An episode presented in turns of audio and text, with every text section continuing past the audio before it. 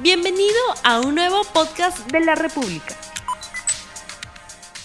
Muy buenos días amigos de la República, bienvenidos a RTV Economía, el programa económico del Diario La República en este día, lunes 23 de noviembre del año 2020. Y permítanme ahora presentarles la portada del Diario La República del día de hoy. Bancos demoran en reprogramar deudas con menores tasas, mientras que siguen corriendo los intereses. Esta es la portada del día de hoy del diario La República. Hace un mes se publicó el reglamento operativo para que los bancos, pero sin embargo ellos están evaluando si se acogen o no al programa de garantías COVID-19. Mientras tanto, miles de familias están esperando que se inicien las solicitudes para reducir las tasas hasta 25% de las tasas justamente de interés de los créditos de consumo. Y en otras noticias también, eh, el expresidente Vizcarra evalúa postular al Congreso, mientras que por la parte de sociedad, los contagiados por el COVID-19 bajan de 2.000 a 1.500 casos por cada día. Esto es la República, la portada del diario ya lo tienen ustedes en los diferentes kioscos a nivel nacional. Vamos a presentarles de inmediato también eh, el programa de hoy. Hoy la Comisión de Presupuesto debe ver el proyecto de ley que permite justamente cómo obtener dinero, cómo utilizar el dinero en los diferentes sectores del país. La tensión de la pandemia motivó que muchos de los recursos del Estado, obviamente para cubrir eso se, ha necesitado, obviamente realizar una serie de empréstitos. Justamente el día de hoy el gobierno ha emitido bonos en el mercado internacional. Vamos a conocer cuál es esta situación. Es importante entonces que se cubra el presupuesto para el año fiscal 2021. Esto es una situación de crisis económica tras, la pandemia, en un momento también donde la recaudación tributaria ha bajado considerablemente. Sobre este tema vamos a conversar el día de hoy con el abogado tributarista Jorge Picón, pero antes vamos a presentarles la pregunta del día. ¿Es adecuado que el Perú se endeude para superar la crisis? Muy buenos días, señor Picón. Buenos días, muchas gracias por la invitación. Muchísimas gracias, bienvenido a RTV Economía. En principio, recuérdenos, ¿a cuánto asciende el presupuesto para el año fiscal 2021 y en cuánto sube respecto al presupuesto de un año antes? El, año, el, año 2020 eh, tuvimos un presupuesto de 177 mil millones de soles y hasta ha subido cerca de un 5%. Tenemos ahora un presupuesto de 183 mil millones de soles para el año 2021. Eh, uno de los problemas, hay que, hay que, si uno ve la historia de los presupuestos, de los, de los últimos 15 años hemos tenido presupuestos que han subido, subido constantemente. Eh, evidentemente en ese contexto de la pandemia puede darse gastos, gastos especiales, pero ciertamente nuestro presupuesto en el año 2005 era de 50 mil millones de soles. Y como sabemos, el tipo de cambio peruano no se ha evaluado tanto como para que explique que el presupuesto al día de hoy sea más de 3.5 veces lo que era el presupuesto de hace 15 años. Sin embargo, ah, y uno de los grandes problemas que tenemos con el presupuesto es que el 75% es gasto corriente y pago de deuda. Entonces, pero lamentablemente en este punto de partido no parece haber mucho, pero eh, analizar el gasto público es algo que va a, ser, va a ser necesario en algún momento del tiempo. Tenemos un Estado que ha crecido Muy demasiado. necesario. Sí, innecesariamente. Muy necesario, como usted lo dice. Así es, muy necesario, como usted lo dice, el Estado ha crecido muchísimo. Sin embargo, se estima que el presupuesto para el año fiscal 2021 estaría creciendo en 3,5%, crecería, pero ¿es suficiente para atender toda la crisis económica que está dejando esta pandemia? Definitivamente, el presupuesto básicamente lo que financia es todo el aparato estatal, lo que quiere decir que las medidas que se puedan dar para poder eh, eh, paliar la crisis en realidad deberían estar más del lado de la promoción de la inversión que, el, que eh, algo que pase el Estado. Hay que ser muy claros en esto y es que no hay fuente de trabajo ni de recaudación estable que no venga de la inversión privada. Es decir, el Estado, por más que pueda paliar la situación creando puestos temporales de trabajo, la, verdadera vocación que debería tener en este momento es de fomentar la inversión privada justamente para generar puestos de trabajo y también recaudación estable en el tiempo. ¿En cuánto se estima que la recaudación tributaria bajó este año? Se estimaba, el presupuesto del 2020 fue hecho con un crecimiento de recaudación estimado de alrededor del 5%, estábamos hablando que la recaudación del 2019 fue aproximadamente 110 mil millones de soles, con lo cual se estimaba que iba a llegar por encima de 117 mil millones de soles. La recaudación, eh, a raíz de la cuarentena forzada por el gobierno por estos cuatro meses eh, y los efectos adicionales de la pandemia, que no necesariamente es lo mismo, eh, se, se estima que va a caer al año entre 25 y 30%. Es decir, lo mínimo que va a caer son 30 mil millones de soles, pero es posible que la caída sea un poco mayor. Eso lo vamos a ver seguramente a finales de diciembre, pero ya en este momento se prevé que la caída va a estar en ese rango. Se estima entonces que cada peruano estaría endeudándose aproximadamente con 1.489 soles para financiar el presupuesto 2021. ¿Esto es así realmente? ¿Cómo lo pagaríamos? Eh, es, importante eh, aclarar que, la, digamos, que en una situación como esta, el financiamiento, el, presupuesto eh, tiene que estar financiado de alguna manera. igual que el, presupuesto de cualquier casa, puede provenir o de los ingresos que generemos o puede provenir de un endeudamiento. Entonces, en este caso, nos estamos endeudando para que en los futuros años, con la recaudación tributaria que obtengamos en los años en los que la crisis ya pase y, si, y bueno, retomemos el, el rumbo del crecimiento, se puedan pagar estos bonos sin mayor inconveniente hay que tener claro que la estabilidad macroeconómica de Perú ha sido uno de sus grandes eh, caballitos de batalla y lo que nos hace eh, tener el grado de inversión, que es un tema que no debemos perder en ningún momento. A propósito de eso, justamente el país deberá endeudarse, ya lo afirmó el presidente Francisco Sagasti, no queda otra que coger deuda para hacer frente a las nuevas obligaciones. El Perú tiene las espaldas financieras para lograr créditos en buenas condiciones y menores tasas de interés? Ciertamente a nivel, eh, antes de la pandemia teníamos ahorros sumamente fuertes, es decir, las reservas que teníamos, pero lamentablemente se han gastado, en, bien o mal es otra discusión, pero el detalle es que se han gastado a raíz de la pandemia y en este momento lo que hace falta es tomar un endeudamiento. Perú menos a nivel global, tiene buena capacidad de endeudamiento. Lo que quiere decir que sí es posible que, que tomemos créditos a, buenas tasas. Sin embargo, toda esta crisis política, digamos, si, si, hubiéramos conversado de este tema antes de la semana en la que hemos tenido tres presidentes, eh, pues efectivamente le hubiéramos le hubiera dicho sí, el, mercado va a reaccionar bien ante los bonos peruanos.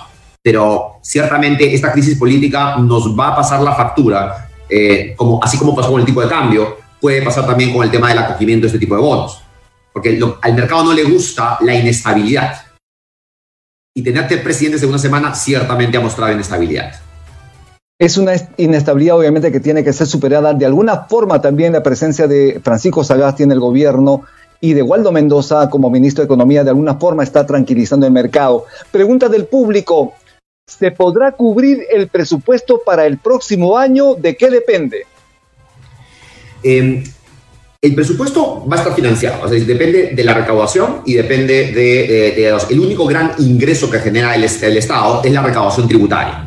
Entonces, eh, una de las cosas que preocupa en este momento es que algunas personas pueden estar pensando, ah, entonces vamos a crear un impuesto extraordinario y vamos a grabar eh, más en este momento. O sea, creamos un shock de ingresos, lo cual eh, creo que en la mayoría de los casos sería un error, porque podría ser matar a la gallina de los huevos de oro porque lo último que debemos hacer es alejar a la inversión.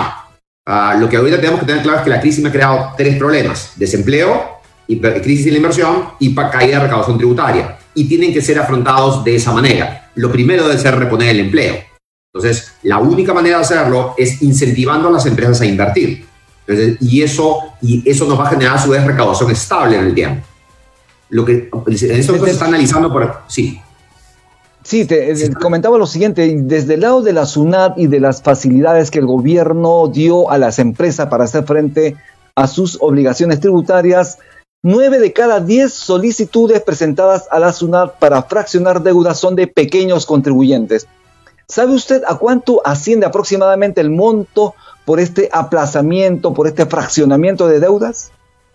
No, no lo tengo mapeado porque aún Sunat, eh, porque uno de los temas es que Sunat está mostrando información que está incompleta, puesto que recién ha presentado lo que han solicitado, no lo que han aprobado, que es la información que vamos a tener después. Pero ciertamente considero que es una, las facilidades dadas por el gobierno con la, por, el, por la, el fraccionamiento fueron muy por debajo de, la gravedad de la crisis. En este momento se está analizando eh, a nivel de, de, los gremios, la, plantear al gobierno una medida de saneamiento tributario, y es algo que ha pasado en las últimas eh, dos décadas, es que SUNAT ha creado decenas de miles de litigios con los formales, que están durando 10, 15 años, ¿okay? y eso genera contingencia para las empresas y genera una recaudación que nunca llega. Entonces, en el año 2001 y en el 96 se dieron normas en que que dijo, ¿saben qué? Dejemos de pelear, pagan, te, te perdono la multa, los intereses te los cambio por inflación, y es más, si me pagas ahorita te doy un descuento del 5%, pero págame ahorita. O sea, y ya zanjemos estos litigios. Este podría ser un buen momento para lanzar un proyecto parecido, porque podríamos generar un shock de ingresos, saneamos al sector privado ah, y al mismo tiempo promovemos esto que conversábamos de el empleo y la recaudación estable en el tiempo.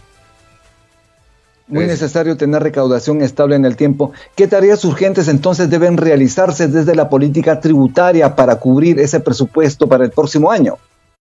Creo que una norma como la que acabamos de comentar sería, sería un momento perfecto para plantearlas. Es decir, hay normas tributarias que los gremios también están planteando. Por ejemplo, esta, hay una norma que eh, erróneamente se dio en el 2019 en la que se desconocían los intereses eh, por el financiamiento, que, que, es una norma que en el 2021 va a entrar una norma muy perniciosa para las empresas, eh, que debería el Congreso en este momento evitar que entre en vigencia, pero una norma que efectivamente sanee el sistema tributario en la que permita que todos los litigios, a las decir a las empresas, ¿sabes qué? Acógete, págame ahorita, pero solo págame el impuesto, porque muchas cosas las acotaciones no, no tienen, son, basadas en formalidades y obviamente lo que las empresas dicen, ¿sabes qué? Yo necesito tener una, predictibilidad de lo que va a pasar.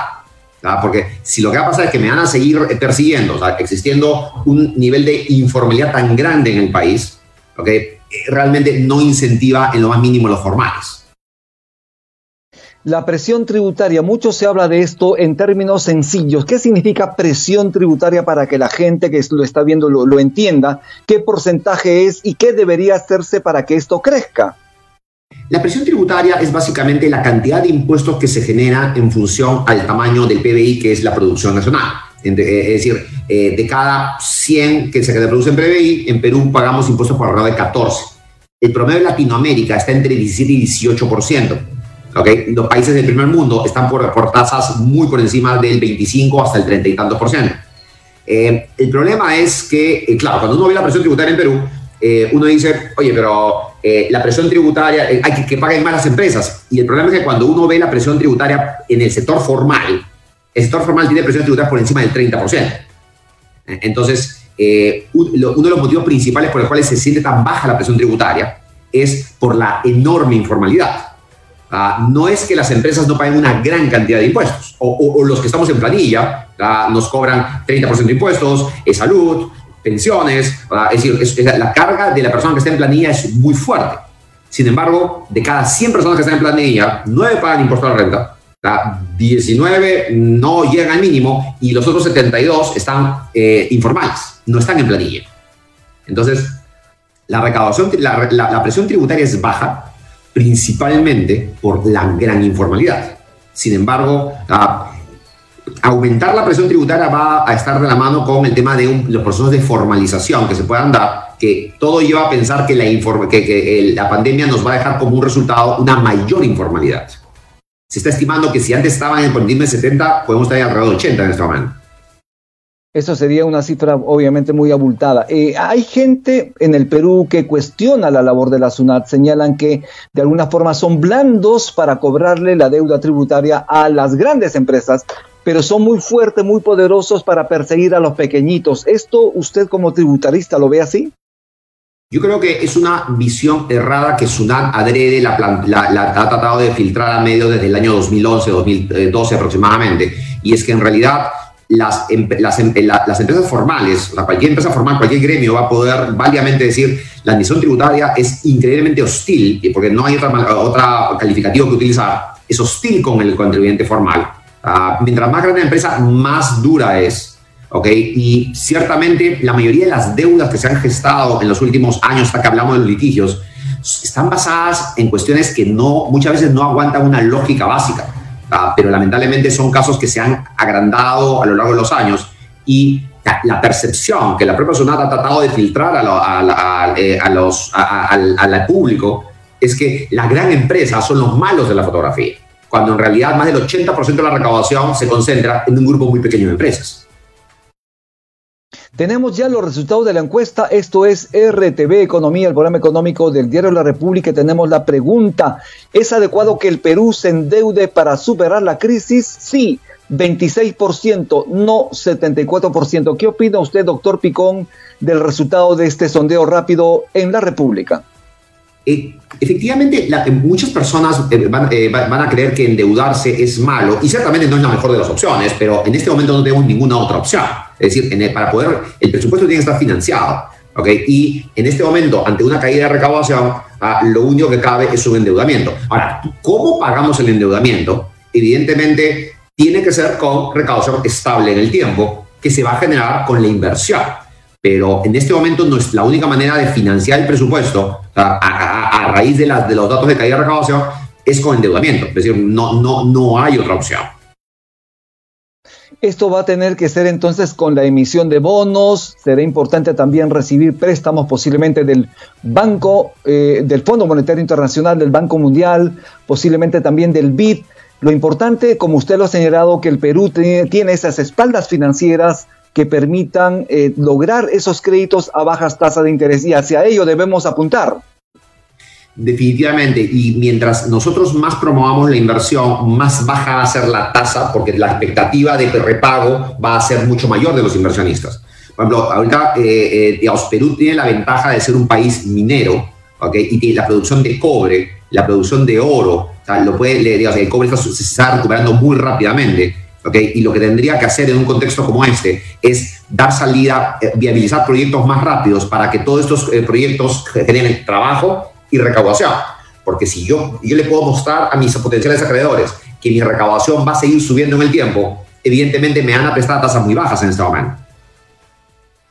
Muy bien, esto es RTV Economía. Estamos ya cerrando el programa. Sus palabras finales para despedirse del público. Y muchísimas gracias por estar aquí en este espacio periodístico. Muchísimas gracias por la, por la oportunidad. Bien, muchísimas gracias. Estuvimos con Jorge Picón, abogado tributarista. Hemos hablado sobre esta posibilidad de financiar el presupuesto fiscal para el año siguiente. Esto es RTV Economía. Mi nombre es Rumi Ceballos. El día de mañana volvemos con un programa importantísimo para usted. Y no se olvide usted también del distanciamiento social importantísimo para frenar la pandemia. El uso obligatorio del barbijo o la mascarilla. Importante. También lavarse las manos. Quédese enganchado a los programas de RTV, la televisión tus manos. Conmigo será hasta el día de mañana y que Dios lo bendiga. No olvides suscribirte para que sigas escuchando más episodios de este podcast.